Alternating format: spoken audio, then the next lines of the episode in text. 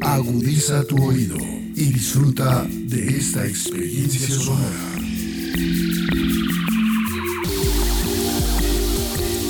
Este es un podcast Radio Unal.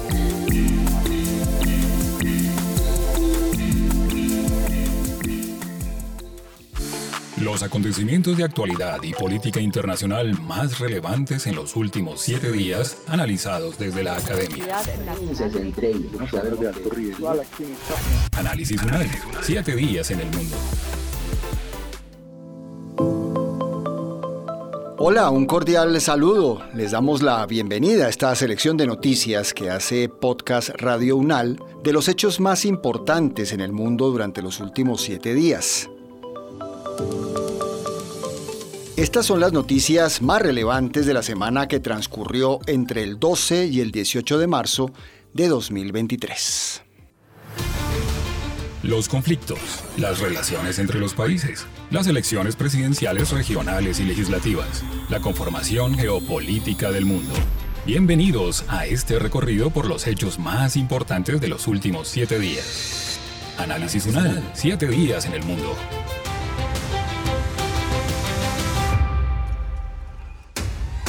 Asia. Lo recibimos en este podcast de 7 días en el mundo con una noticia relevante para el continente asiático. Resulta que el gobernante Xi Jinping, de 69 años en China, consagró su tercer mandato como presidente en la reunión política anual más importante del Partido Único en ese país. Este gobernante fue el único candidato que se presentó al cargo y recibió el respaldo total del órgano legislativo. El líder recibió 2.952 votos a favor por parte de los diputados y no obtuvo ningún voto en contra. Tampoco se presentó abstención dentro de esta votación y se convirtió así en el líder más poderoso de China en la historia actual. Este tema lo analizamos con el profesor Carlos Aquino, director del Centro de Estudios Asiáticos de la Universidad Nacional Mayor de San Marcos. ¿Qué significa este avance de Xi Jinping al conquistar su tercer mandato? Entiendo que no es común que pase esto en China, creo que es el primero que lo logra, si no estoy mal, usted me corregirá, pero ¿qué significa para China, para lo que está pasando en este momento a nivel internacional también en el país? Sí, bueno, eh, antes de que China se abra al mundo en el año 1978-79, China, como sabíamos, tuvo un líder pues, que estuvo casi toda su vida ahí al mando de la nación, como Mao Zedong, ¿no? Pero desde que se empezó las reformas que abrieron al mundo a China, también, especialmente Deng Xiaoping, dijo que eh, sería bueno que un líder no se quede toda la vida, ¿no? Y puso él más o menos puso un término de que un líder debería servir dos términos de cinco años. Y eso es lo que hicieron Hu Jintao antes de él y Yang Zemin, por ejemplo. Se supone que eh, Xi Jinping también debió haber hecho eso, dos periodos de cinco años cada uno, pero sabemos que en el año 2018, en el anterior Congreso del partido, en el 19 se eliminó todas las restricciones para que él pueda continuar con un tercer mandato. Y eso es lo que se ha verificado ahora. El año pasado, en realidad, ya en el Congreso, en el 20 Congreso, al ser elegido otra vez como secretario general del partido, que es en realidad el cargo que más tiene poder en China, ¿no? el cargo de presidente, el cargo de presidente de la Comisión Central Militar, es, digamos, algo por añadidura al hecho de Xi Jinping ser secretario general del Partido Comunista, que es el partido gobernante en el país. Entonces es algo sin precedente, algo que rompe toda tradición. Ahora, obviamente esto le da un poder inmenso y eso ha sido ratificado porque ahora formalmente en este Congreso Nacional del Pueblo esto se, ya se hizo en ley, sino también que la nueva plana dirigencial del país prácticamente está lleno de su gente. China está gobernado, entre otras cosas, por un comité permanente del Politburo que tiene siete miembros, Xi Jinping es uno de ellos, y por ejemplo el segundo hombre más poderoso es el premier, el nuevo premier Li Qiang, que es una eh, persona que ha trabajado con Xi Jinping en los últimos 20 años, un natural de Shenyang, una provincia cerca a Shanghai, y se conocen de hace 20 años. Entonces, Xi Jinping no solo tiene un tercer término, algo sin precedentes, sino que prácticamente casi todos los del Comité Permanente del Politburo, este grupo de siete personas que domina China, son de su uh, mismo grupo, algo que también es sin precedentes hasta ahora, porque Hu Jintao y Yang Zemin gobernaban con gente que eran de otras facciones, otros líderes también, pero el caso de Xi Jinping ha acumulado, pues, como se dice, un poder bastante eh, grande, ¿no? Ahora, obviamente él tiene desafíos totalmente distintos a los que tenían los anteriores líderes chinos, ¿no? Profesor Carlos, ¿se podría hablar en este momento de un Estado socialista moderno al conocer que Xi Jinping gobernará hasta el año 2028? Ah, bueno, se supone que la racionalidad de la elección de eh, Xi Jinping es justamente para hacer realidad lo que se dice este Estado socialista moderno ¿no? y alcanzar las metas que se ha planteado al 2035 y al 2039. Se supone que el 2035 quiere que China se convierta, o el partido quiere que se convierta China en un país eh, moderno, y en el año 2049 quiere que se convierta, que yo sé paso el 100 aniversario de la revolución de octubre del 49, que se convierta en un país pues poderoso, sin igual, o a la par con cualquier potencia, eh, no solo en el terreno económico, sino militar. Entonces, para el Partido Comunista, este afianzamiento de Xi Jinping eh, en su tercer mandato va a permitir justamente eso, ¿no? que China alcance eh, eh, ese futuro de economía socialista. Porque, como decía, se supone que China enfrenta desafíos distintos a los que enfrentaba Hu Jintao, que gobernó antes Xi Jinping, o el mismo Jiang Zemin, ¿no? o el mismo incluso o Deng Xiaoping. ¿no? lo ha dicho reiteradas veces, lo ha dicho Xi Jinping, lo ha dicho su premier eh, Li Qiang, lo ha dicho su canciller eh, Qin que eh, China vive momentos especiales porque está en un momento donde Estados Unidos, lo ha dicho textualmente, los tres lo han dicho, de que Estados Unidos quiere encerrarlo, quiere contenerlo, quiere no permitir que China, como ellos dicen, tome su correcto lugar en la historia. China ha sido una potencia por varios siglos y se supone que China también quiere serlo ahora. Entonces, para el Partido Comunista, el hecho de que tenga un líder poderoso a la par con eh, Mao y incluso por encima de Deng Xiaoping, se debe a las circunstancias especiales. Vive un momento muy complicado, Estados Unidos lo quiere eh, contener, entonces es necesario que Xi Jinping sea líder indiscutido. Y no solo eso, no solo hemos visto pues la confirmación de él como presidente, la confirmación de un comité eh, permanente político con prácticamente todos sus miembros que son de su grupo, sino él ha puesto, por ejemplo, el tema de la supervisión financiera, por ejemplo, el tema de la supervisión tecnológica bajo el mando del partido. Ese es otro tema también que muchos comentaristas dicen. O sea, siempre China, desde que el Partido Comunista asumió el poder, siempre se entiende ¿no? que el partido es el que gobierna el país y el partido tiene una gran decisión en las decisiones del gobierno. Pero en realidad, como se dice últimamente, prácticamente eh, los órganos del gobierno están bajo supervisión cada vez más del partido. Por ejemplo, el Ministerio de Relaciones Exteriores, hay un canciller pero también el Partido Comunista tiene un comité de asuntos exteriores. Se supone que ese presidente del comité de asuntos exteriores tiene mayor poder que el propio canciller. O sea, cada área del gobierno tiene una contraparte que es del partido y con estas resoluciones que se han adoptado prácticamente el partido tiene más predominancia, el encargado del partido en determinada área que también el gobierno tiene más predominancia. Entonces, definitivamente China los órganos del Estado se dice se están poniendo cada vez bajo control del partido, porque, repito, la racionalidad, la justificación es que China vive un momento especial y obviamente debe prepararse para ese confrontamiento con Estados Unidos y, requiere pues la máxima cohesión interna. Esa por lo menos es la racionalidad de la elección de Xi Jinping y de su afirmación como autoridad máxima en el partido de Mao Zedong. Lo que pasa en el mundo se entiende mejor en Análisis Unal. América. Una noticia que ha colapsado el mercado mundial fue la quiebra de Silicon Valley Bank, que se produjo repentinamente el 9 de marzo de este año, luego de 48 horas en las que los clientes retiraron sus depósitos del banco a causa de que el prestamista anunció que había vendido valores que presentaban pérdidas.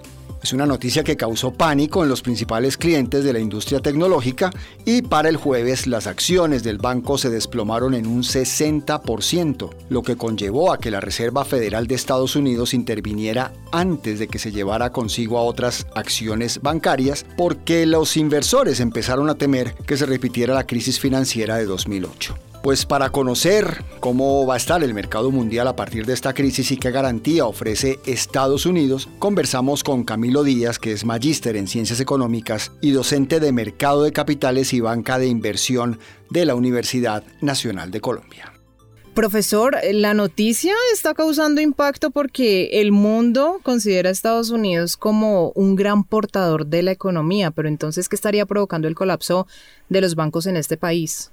Digamos, hay como varios segmentos de bancos, ¿no? Sí. Tanto lo que es la banca, vamos a decir, los grandes bancos donde está Wells Fargo, está Chase, está JP Morgan, está Citi inclusive. Y esos bancos tienen otro tipo de regulación, sí, es una regulación mucho más exigente porque esos bancos representan riesgo sistémico, es decir, si esos llegaran a colapsar, pues pueden tener un impacto significativo en la economía. Y hay otros bancos regionales como el Silicon Valley Bank, sí, y el First Bank, que son bancos, digamos, mucho más pequeños, con un actuar mucho más reducido, ¿sí? Que los primeros bancos que acabé de mencionar, y ahí es donde, pues, por ejemplo, con el Silicon Valley Bank han habido problemas, que son los que acabaste de mencionar. Esos problemas básicamente están vinculados a lo siguiente. Esos bancos, los clientes o, a los que ellos tienen su cartera de activos prestada, eh, son empresas tecnológicas. Lo que ha venido pasando es que algunos clientes detectaron que probablemente la cartera de crédito del Silicon Valley Bank iba a ser de difícil cobro y eso trajo pérdidas al banco.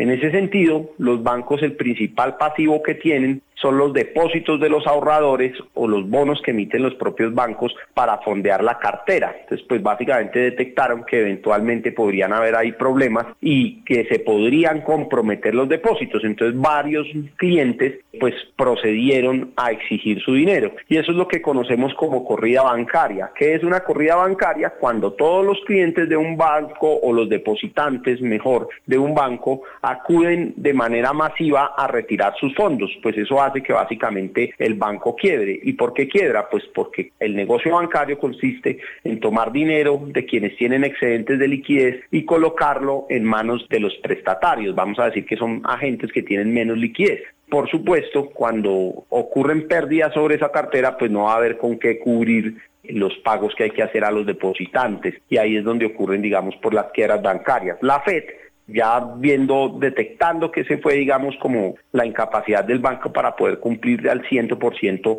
los depósitos, pues simplemente la Fed lo que hizo fue asegurar o decir que el banco tenía cubiertos sus depósitos, aceptándole al banco que le colocara parte de la cartera de créditos como garantía u otro tipo de activos con el fin de poderle garantizar y suministrar suficiente liquidez y garantizar los depósitos que tiene ese banco. Profesor, ¿cómo afecta esta quiebra del Silicon Valley Bank a la economía internacional y también a la tecnología que son sus principales clientes? Y también podríamos asumir que lo que está sucediendo ahora tiene semejanza con la crisis económica del 2008. Entonces, con relación a la primera pregunta, la afectación que puede tener a nivel internacional es que eventualmente la quiebra del Silicon Valley Bank y del First Bank puedan eh, tener un efecto dominó sobre varias otras instituciones financieras. Yo realmente creería que no por el tamaño de esos bancos y eventualmente si tuviesen, digamos, muchos vasos comunicantes con otros bancos, seguramente lo que puede pasar es que una institución financiera de, de, mayor tamaño, yo voy acá a mencionar algunas simplemente por dar un ejemplo, por ejemplo Chase, el Wells Fargo, igualmente Citi o HSBC, pues esos bancos pueden comprar esa unidad de negocios, obviamente la comprarían a un precio rebajado e inyectarle capital y, vamos a decir hacer un rescate. Eso ya se vivió en el 2008. Eh, se puede decir que la Fed de Nueva York y el Departamento del Tesoro de Estados Unidos participaron en ayudar a estructurar esas operaciones de rescate de varias instituciones financieras. Ese fue el caso, por ejemplo, del banco de inversión Bear Stearns. ¿sí? No creería que vaya a, va a haber un impacto y es la volatilidad que estamos viendo en los mercados financieros. Ayer vimos que eh, en la apertura de la sesión venían cayendo los futuros del Dow Jones, del Standard Poor's, igualmente el petróleo se vio resentido. Hoy estamos viendo algo parecido, el oro está aumentando de precio porque pues es un activo refugio, pero no creería que vaya a haber un riesgo elevado. Y en cuanto a la economía regional, es decir, sobre las empresas tecnológicas que reciben dinero o que son fondeadas por ese tipo de instituciones financieras, pues vamos a ver lo típico, ¿no? Una aversión al riesgo de parte de esas instituciones financieras prestándoles menos dinero a las empresas tecnológicas o siendo mucho más estrictos para la colocación de los créditos. Además, porque fondear esos créditos, es decir, financiar esos préstamos, hoy es más costoso que, por ejemplo, hace un año atrás, ¿no? Donde las tasas de interés eran mucho menores. Precisamente sobre este tema se dice que el gran problema de Silicon Valley Bank fue su inversión en los bonos de la tesorería de Estados Unidos. ¿Cómo afecta estos niveles de interés a esta empresa y bueno, usted de pronto puede ver alguna recuperación, ¿cómo sería el futuro del Silicon Valley Bank? Camila, lo que sucede es que anteriormente lo que hacían era, eso se llama un carry trade, ¿no? Y es que un banco, una persona, inclusive un inversionista, se endeuda con tasas de interés bajas. Por ejemplo, teníamos bonos del Tesoro rindiendo al 0,25, o sea, las tasas de interés por ahí por el 0,25, 0,50. Entonces se podía pedir dinero prestado a un precio muy bajo y reinvertir ese dinero a tasas del 2, del 3%. ¿Qué sucedió? Con el aumento de las tasas de interés por parte de la Reserva Federal a niveles de más del 4,5% que tenemos ahora, pues ya el dinero no era económico pedirlo prestado. Y si usted tenía inversiones que le rentan menos, pues lógicamente va a haber una diferencia que tiene que ser cubierta con pérdidas. Es una pérdida y esa pérdida va contra el patrimonio del banco. Y sumado a eso algunas dificultades de sus principales prestatarios para devolverles la cartera de crédito, pues genera esa presión sobre el patrimonio del banco. Eso lo detectaron, como lo dije hace un momento, pues otros clientes que tenían depósitos ahí y ven que el banco puede tener inestabilidad y prefieren retirar sus depósitos y pues eso lleva a la situación que tiene actualmente ese banco y a las autoridades monetarias de Estados Unidos a intervenirlo para asegurar primero que no haya ese efecto dominó que yo ya mencioné y por el otro lado pues mandan y le dicen a los demás depositantes no se preocupen, eh, nosotros vamos a poner la liquidez para que sus depósitos estén garantizados para evitar que más bancos puedan sufrir una corrida bancaria sin que necesariamente se encuentren en esa misma situación, sino pues que las personas empiezan a ver que esas instituciones pueden ser menos estables y preferirían retirarle todos los fondos a todas sin distingo alguno y de pronto llevarlo a otras instituciones más grandes y sólidas y para evitar eso, eh, ese efecto manada en los depositantes, pues mejor la FED prefiere garantizar eh, los depósitos, abrirles líneas de crédito especiales en la ventanilla de descuento para proveerles toda la caja que vayan a necesitar y eso pues evita que hayan más corridas bancarias. Eso básicamente es lo que está sucediendo. América. El paro de los mineros en Antioquia y Córdoba completó 13 eh, días de alteraciones y hechos eh, violentos alimentados por la banda criminal del Clan del Golfo. Esto se ha convertido en un verdadero desafío para el Estado colombiano. El eh, gobernador de Antioquia, Aníbal Gaviria, calificó este movimiento de falso paro minero y es un paro que mantuvo confinadas a más de 250 mil personas en 16 municipios del noreste antioqueño, con escasez de alimentos y desabastecimiento de otros productos, incluso de gas, y sumió en el caos a las subregiones del Bajo Cauca y el nordeste de ese departamento. Para analizar las causas y consecuencias de este paro minero, dialogamos con Moisés Osvaldo Bustamante, ingeniero de minas con maestría en Ingeniería de Minas y Beneficios Minerales, y es profesor titular de Ingeniería de Minas y Metalurgia de la Facultad de Minas de la Universidad Nacional de Colombia, sede Medellín. Profesor Moisés, podríamos empezar hablando sobre el impacto que ha tenido este paro minero en el departamento de Antioquia. Bueno, eh, básicamente el impacto es algo que está generando unos antecedentes, además de los que ya existían, eh, bastante complejos en la medida de que dificulta cada vez un análisis y una salida, digamos, dentro de un marco de desarrollo sostenible y de actividades mineras en el territorio. Entonces, ese impacto es el empoderamiento de ciertos grupos que de alguna manera viven de la minería informal no uso normalmente el término ilegal eh, de minería informal y ese empoderamiento hace que las circunstancias que vayan generándose desde el punto de vista de las acciones en el territorio eh, se van volviendo muy complejas. O sea, la relación es identificar quiénes son los verdaderos actores que están beneficiados o no con el paro, quiénes son los que realmente tienen una exigencia directa sobre el gobierno para avanzar, digamos, en una industria minera que genere rentabilidad, ganancia y desarrollo digamos, en los territorios y también otra consecuencia es eh, una difícil caracterización de esos actores y cómo los podemos entender en el plano de lo que desean a futuro. O sea, esa es una de las consecuencias, eh, es una nieblina muy grande donde mm, difícilmente podemos tener claridad eh, quiénes son los verdaderos actores y, y cuáles las verdaderas intenciones que están alrededor del asunto.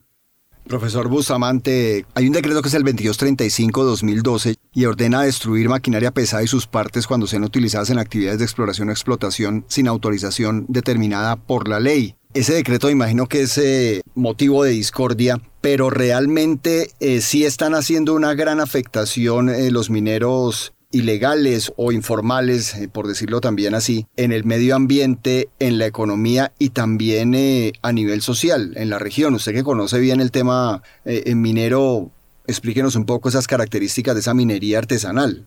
Yo creo que realmente el decreto 2235 que aparece ahora como un jugador importante, digamos, en la medida en que se relaciona directamente digamos, el retiro o, del estado de demanda, el retiro de esa maquinaria por alguna manera, creo que es uno de los elementos del problema, pero no es todo.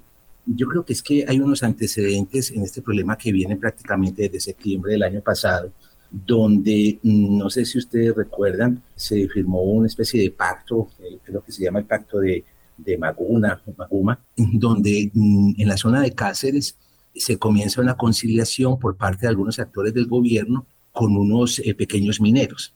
Esa situación, una falta de caracterización adecuada por parte del gobierno actual, pues en, lo que tiene que ver con la minería y su industria, no dejó claro eh, cuáles eran las verdaderas restricciones que había y cuál era lo que realmente la expectativa que generaba ese pacto. Entonces, por ejemplo, decía que podía dejar eh, algunas explotaciones con alguna, específica algunos diámetros de, mangueras que podían extraerse unos dos caballos de fuerza máximo para los, las explotaciones, que eso es más o menos una, maquinaria muy, muy sencilla, muy artesanal, pero realmente se han llegado a maquinarias que tienen 100 caballos de fuerza, ¿cierto? y el nivel de la explotación ha aumentado. El otro tema es que los pequeños mineros, de alguna manera, eh, tradicionalmente son los que, si miramos, hacemos un estadístico de, del deterioro del medio ambiente y la recuperación de él, digamos, en operaciones de cierre de minas, son los más directamente afectados porque ellos no hacen operaciones de cierre. Ellos explotan y dejan el territorio como tal y ya vemos los fenómenos de desertización tan violentos. Entonces, creo que el decreto, para responder a tu pregunta, es uno de los actores, pero realmente el actor principal mm, creo que no está muy identificado. Hay unos jugadores muy fuertes ahí eh, eh, que vienen desde la ilegalidad. Eh, esa mezcla de actores, una mala caracterización del gobierno actual, digamos, mm, de la minería como reglón social, de la minería como reglón cultural en una región y de la minería como una, una explotación que genera, digamos, ganancias al territorio y posible desarrollo, y no está bien caracterizado, unido también a esa falta de caracterización, conversando con los mineros de la región, eh, un poco de arrogancia también y desconocimiento por parte del gobierno de esas sutilezas. Entonces eso ha generado una, un combinado, una mezcla explosiva muy fuerte y hay una tendencia a pensar que ese acuerdo que se firmó en septiembre del año pasado es el cerillo que ha generado el incendio que tenemos en el momento. Profesor, ¿qué mm. incidencia están teniendo las declaraciones de la ministra de Minas en este proceso y el discurso que ha promovido el gobierno desde el principio en cuanto a la transición energética? Sí, yo creo que hay un discurso por parte del gobierno que va muy avasallador en contra de la gran minería. O sea, es un discurso que es permanente en las reuniones pues, que hemos estado e inclusive en la reforma del Código de Minas que se pretende hacer hay una, una acción positiva que se ve interesante y es, digamos, considerar la pequeña minería como un reglón importante de, las actividades extractivas, pero eh, creo que tratar de atacar de manera tan, en tan corto tiempo sin una transición es muy complejo evitar la coexistencia de la gran minería, de la pequeña y la mediana minería.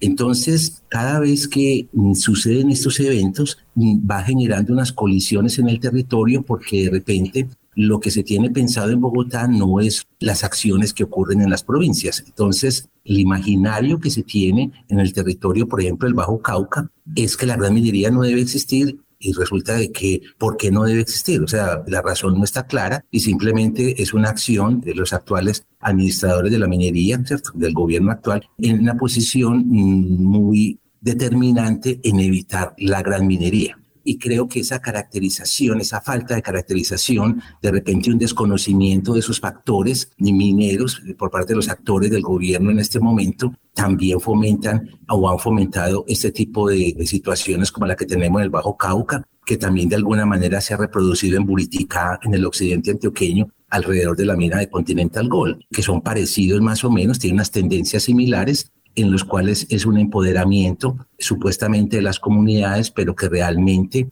la fuerza oscura de algunos grupos ilegales, esos pequeños mineros que de alguna manera asumimos que van a hacer la minería en el país, son los que le están pagando cuotas a esos grupos ilegales para poder sacar el oro en este caso. América.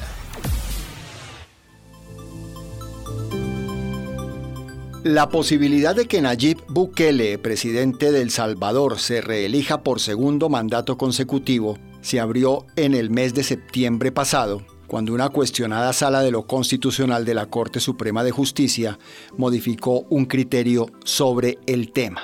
Pues bien, según una encuesta realizada en ese país, el 68.3% de los salvadoreños apoya la reelección de Nayib Bukele, y las principales razones son el trabajo que está realizando, que es la población quien debe tener la última palabra, dicen los encuestados, y que puede ser útil para la continuación de algunos proyectos.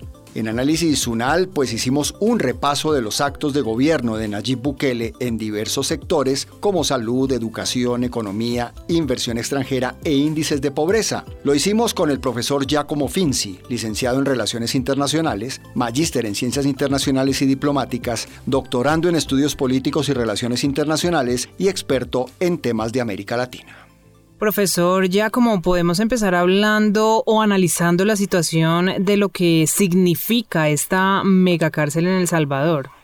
Sí, esta operación que pues tuvo una, un adicional avance institucional y creo que también propagandístico en la medida en que la, la nueva eh, maquinaria ha promovido esos nuevos eh, miles de presos que están siendo trasladados a la cárcel ha sido eh, una operación que ha generado mucha controversia, no solo internamente, sino también a nivel internacional. Eh, ha habido también mucha crítica por parte de organizaciones de derechos humanos, por detenciones arbitrarias, por violaciones de los derechos humanos, privaciones pues de los derechos básicos de las personas privadas de libertad. Es decir, que ha generado mucho debate eh, la manera en que esta operación se ha llevado a cabo. Y bueno, nos faltan también eh, las críticas que se mueven desde las organizaciones de derechos humanos frente a la eh, posible extensión del régimen de excepción, el estado de excepción, que declaraba hace casi un año y que eh, de toda manera con esas medidas que se están viendo parece ser que se esté renovando nuevamente y que se vaya cada vez más a un régimen de excepción casi que permanente. Es importante también señalar que también ha sido criticado el gobierno de Bukele también por críticas frente a, la, a, un sistema de corrupción, frente al nombramiento de fiscales y de jueces. Entonces no es solamente el sistema carcelario que ha sido en alguna medida tocado por el régimen de excepción. Ha habido también muchos ataques a la prensa eh, nacional, ha habido muchas agresiones a la prensa. Ha sido un sistema de eh, también hostigamiento frente a las oposiciones políticas y frente a la sociedad civil. Es decir, que el régimen de excepción no se limita solamente al sistema de detenimiento y detención, sino que también casi que se está extendiendo a todos los ámbitos de la vida eh, regular de la sociedad salvadoreña. Es decir, que ha tocado también las vidas de la sociedad civil. Profesor, uno de los retos que sin duda tenía eh, Nayib Bukele cuando llegó al poder fue el tema de la pobreza. Por ejemplo, para el año 2019, el 37,8% de su población vivía en este estado y pues además teniendo en cuenta que las tasas de crecimiento económico en El Salvador era de las más bajas en América Latina. ¿Cómo ha cambiado si realmente, independiente de, lo que esté pasando con el sistema carcelario, ha habido una transformación en este tema? Bueno, el crecimiento económico, después obviamente de la caída impresionante que pues fue generalizada a nivel global, con el COVID-19 ha tenido, una fuerte recuperación por lo que fue el año 2021 y parte del 2022. Las estimaciones de crecimiento para lo que es el 2023 oscilan entre diferentes organismos de, eh, internacionales, algunas, digamos, a nivel Banco Mundial preveía una, un crecimiento entre el 2,6 y 3% para el 2023, es decir, un crecimiento bastante fuerte del PIB. Sin embargo, pues eso es lejos de demostrar que eh, tanto las medidas económicas del gobierno hayan podido beneficiar a la sociedad civil, a la población. Recuerdo que, bueno, eh, también es importante destacar que una economía que en buena medida se refleja en casi eh, el 28,74 millones mil millones del PIB eh, son parte de eh, provenientes de la remesa, es decir, que una buena parte del PIB nacional deriva de la remesa del extranjero y particularmente de la población inmigrante que en buena medida está en Estados Unidos. Entonces el PIB quizás es en crecimiento, es un PIB per cápita muy bajo, muy por debajo pues de otros países de la región, estamos hablando de circa alrededor de 4.500 dólares per cápita, es decir, un PIB per cápita muy inferior a todos los de la región. Y bueno, también eh, otra cosa importante es que eh, la economía no ha tenido proceso de reestructuración, es decir, que está pendiente también una reforma fiscal que todavía no ha sido implementada, una medida quizás muy popular que se ha escuchado a nivel internacional ha sido la implementación del Bitcoin como moneda oficial al lado, al margen del dólar eh, estadounidense. Entonces que también ha intentado también desde una medida eh, propagandística de cambiar el régimen monetario del país, aunque eso ha, tenido también oscilaciones frente pues a las caídas de, los bitcoins en las últimas semanas y meses, también eso es importante destacarlo. Y bueno, frente al desempleo, el desempleo no es muy elevado, estamos hablando de alrededor de un 4% de la población, es decir, respecto a otros de los países de la región es bajo. Sin embargo, eh, reitero, la población tiene una tasa de emigración muy elevada, por lo cual esos números se ven eh, casi que pues disminuido por la tasa de emigración. Profesor, usted mencionó en algún momento el tema de las relaciones y las alianzas internas no ha dado frutos. Acabamos de hablar de economía, pero quisiera también que hiciéramos un panorama general sobre las transformaciones que ha tenido la educación y la salud dentro de El Salvador. Sí, el programa de gobierno de, de Bukele precisamente eh, estaba tratando de construir y articular una reforma, un proceso de reforma que se articulaba exactamente sobre esos dos sistemas, el sistema educativo y el sistema de salud. Por un lado, bueno, el sistema educativo con un plan que, llamado el eh, Cuscatlán, trataba de articular y construir bastante similar a lo que eh, se planteaba el gobierno de, Iván Duque, de generar un proceso de la cuarta revolución industrial, es decir, un proceso orientado a, las economías digitales y a un desarrollo eh, sostenible, etcétera. Sin embargo, bueno, eh, a pesar bueno, de la pandemia, y bueno, con la gestión que se ha dado después de la pandemia, los resultados, sin embargo, no son todavía medibles ni tampoco visibles. Ha sido un plan ambicioso porque también trataba de construir una educación eh, de tipo holístico y epistemológico, digamos, de una eh, educación que reconociera el conocimiento de las comunidades, eh, de las idiosincrasias étnicas, multiculturales y de las diferentes comunidades del país. Es decir, era un proyecto ambicioso, sin embargo, pues todavía no han medible los indicadores y los resultados. Asia. Después de las noticias sobre Silicon Valley Bank en Estados Unidos y sobre el banco suizo Credit Suisse, dos situaciones que según los analistas están contenidas y no deberían generar un impacto sustancial en otras partes del mundo, las acciones asiáticas se encaminaron a la baja. Luego de la caída de la renta variable estadounidense y el repunte de la deuda pública y el dólar. Revisamos el impacto de estas caídas bancarias en Asia con el profesor Carlos Aquino Rodríguez. Él es el director del Centro de Estudios Asiáticos de la Universidad Nacional Mayor de San Marcos en Lima, Perú. Los expertos decían que en principio eh, son situaciones contenidas y que no tendrían por qué afectar mayormente en otras partes, porque todo estaba contenido y por ejemplo en el caso del Credit Suisse, el banco suizo central pues iba a ofrecer o dar ayuda o ya le está dando a este banco para levantarlo. ¿Realmente está contenido o puede pasarnos lo del 2008 que se habló también de una crisis contenida, una situación contenida y al final desbordó en una crisis?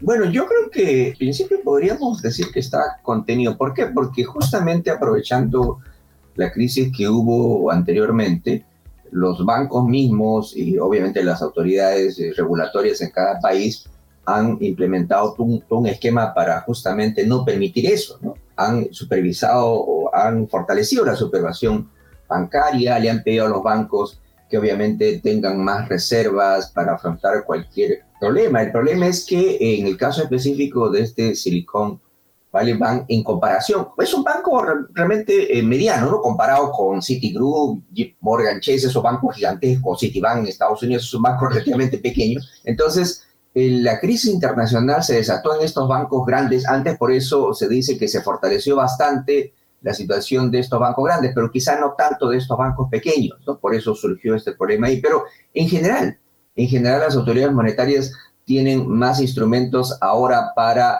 poder confrontar estos problemas. La prueba es que si bien es cierto, inmediatamente después o una vez que esta noticia se difundió y que las bolsas de valores empezaron a abrirse este lunes, varios bancos eh, o varias bolsas de valores disminuyeron, pero en verdad se han recuperado. ¿ah? Incluso podríamos decir que hubo una, eh, una medida que incluso podría ser un poco contradictoria. Por ejemplo, el Banco Central Europeo este banco de los 20 países de la zona euro, incluso subió la tasa de interés, que parece un poco contradictorio, ¿no? Se supone que si tenemos una crisis bancaria, la, idea es que los bancos bajen su tasa de interés, den más dinero a los bancos, pero el Banco Central Europeo ha subido su tasa de interés. ¿Qué significa? Que para ellos el problema bancario no es tan importante y que su problema más bien es otro, es combatir la inflación. Recordemos que todos los bancos han estado subiendo eh, la tasa de interés para combatir la inflación, que justamente se dice que es una de las razones por la que este Silicon Valley Bank justamente entró en problemas. ¿no? Lo que pasa es que ellos, este Silicon Valley Bank en los últimos años se llenó de muchos bonos, bonos del tesoro, bonos corporativos, y cuando la tasa de interés en general sube, los precios de estos bonos caen, entonces los activos de este banco empezaron a tener problemas, bajaron de precio, entonces la gente se asustó. Si los activos de este banco va, caen, es probable que quiebre y entonces yo saco mi dinero. Entonces, un poco irónicamente, el Banco Central Europeo, como se dice, ha ido contra la medida porque se dice que en Estados Unidos quizás por este problema de la crisis el banco o, o, la Reserva Federal no suba la tasa de interés. Entonces, en todo caso, yo creo que se ha contenido la situación. Y en todo caso, el problema es otro en Asia. No leía, por ejemplo, el Banco Central chino bajado la tasa de requerimiento bancaria porque quiere que los bancos tengan más dinero para prestar. El Banco Central en Vietnam, por ejemplo, ha reducido la tasa de interés porque piensa que el problema de la inflación ya no es tan fuerte y por eso quiere dar más dinero a la economía. Entonces yo creo que, en resumen, en Asia hubo al comienzo un efecto por este, especialmente en Hong Kong.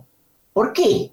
porque Hong Kong, en Hong Kong sí bajó la tasa de interés específicamente del banco Hong Kong Shanghai Banking eso que es uno de los mayores bancos del mundo, tiene activos, leía por casi 2.3 billones de dólares, que casi 10 veces el tamaño de la economía peruana. En Hong Kong sí fue afectado, este banco sí, porque este banco compró la filial británica de este justamente Silicon Valley Bank, pero compró simbólicamente pagando solo una libre esterlina, pero compró, ustedes han leído bien la noticia, justamente una acción coordinada con las autoridades monetarias del Reino Unido, porque justamente ellos quieren prevenir cualquier tema. Entonces, en resumen, yo creo que por el momento se ha contenido. ¿Por qué? Porque las autoridades bancarias, los bancos grandes se han preparado para estas contingencias, porque lo que hubo hace 15 años fue terrible, ¿no? Profesor, conociendo lo que pasó con los bancos de Estados Unidos y Suiza en los últimos días y también lo que usted nos ha mencionado, actualmente, ¿cómo es el sistema de protección para el sector bancario en Asia?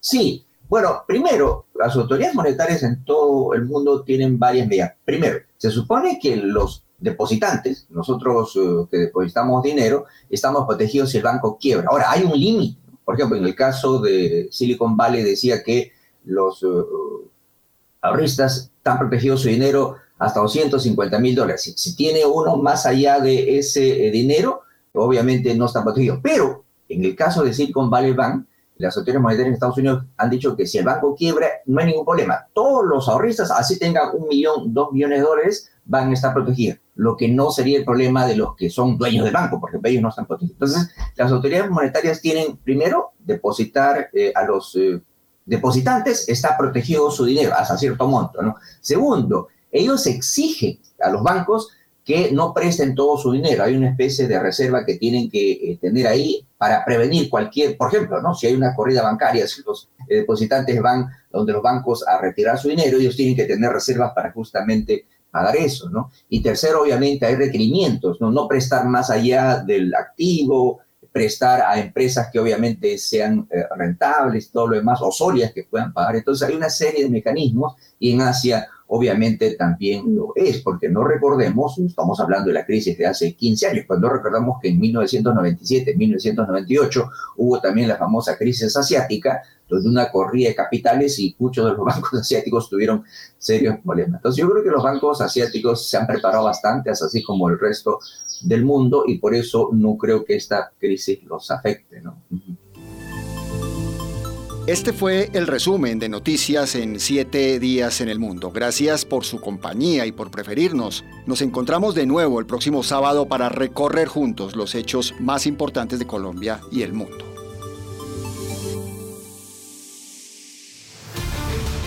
Los conflictos, las relaciones entre los países, las elecciones presidenciales regionales y legislativas, la conformación geopolítica del mundo.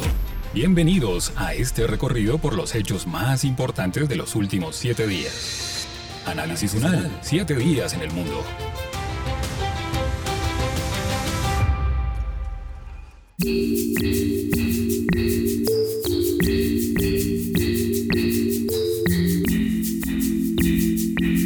Las opiniones aquí expresadas son de entera responsabilidad de sus autores y solo comprometen a los realizadores de este podcast. No representan necesariamente el pensamiento de Radio UNAL ni la posición oficial de la universidad.